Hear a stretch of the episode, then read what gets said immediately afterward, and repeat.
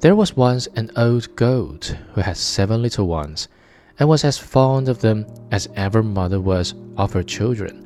One day she had to go into the wood to fetch food for them, so she called them all round her. Dear children, said she, I am going out into the wood, and while I am gone, be on your guard against the wolf, for if he were once to get inside, he would eat you up, skin, bones, and all.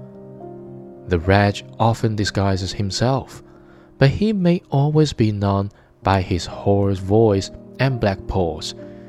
Dear mother, answered the kids, you need not be afraid. We will take good care of ourselves.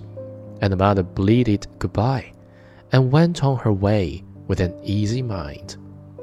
It was not long before someone came knocking at the house door and crying out, Open the door, my dear children. Your mother has come back and has brought each of you something. But the little kids know it was the wolf by the hoarse voice.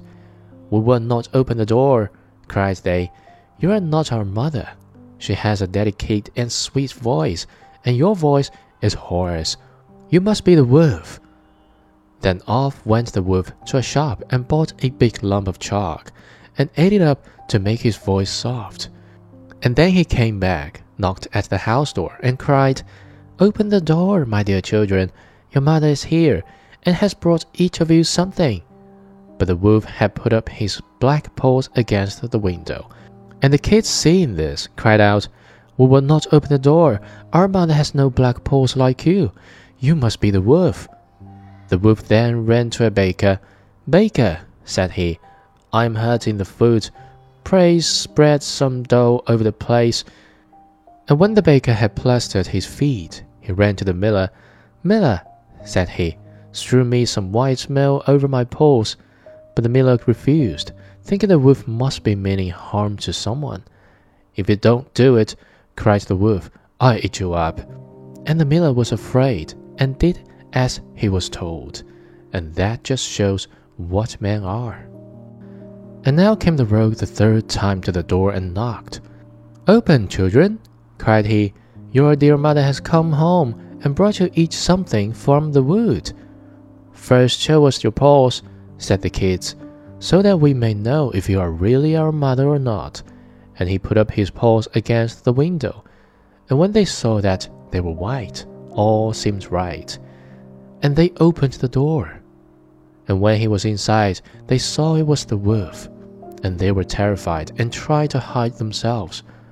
One ran under the table, the second got into the bed, the third into the oven, the fourth in the kitchen, the fifth in the cupboard, the sixth under the sink, and seventh in the clock case. But the wolf found them all and gave them short shrift. One after the other he swallowed down all but the youngest, who was hit in the clock case. And so the wolf, having got what he wanted, strode forth into the green meadows, and laying himself down under a tree, he fell asleep. Not long after, the mother goat came back from the wood, and oh, what a sight met her eyes!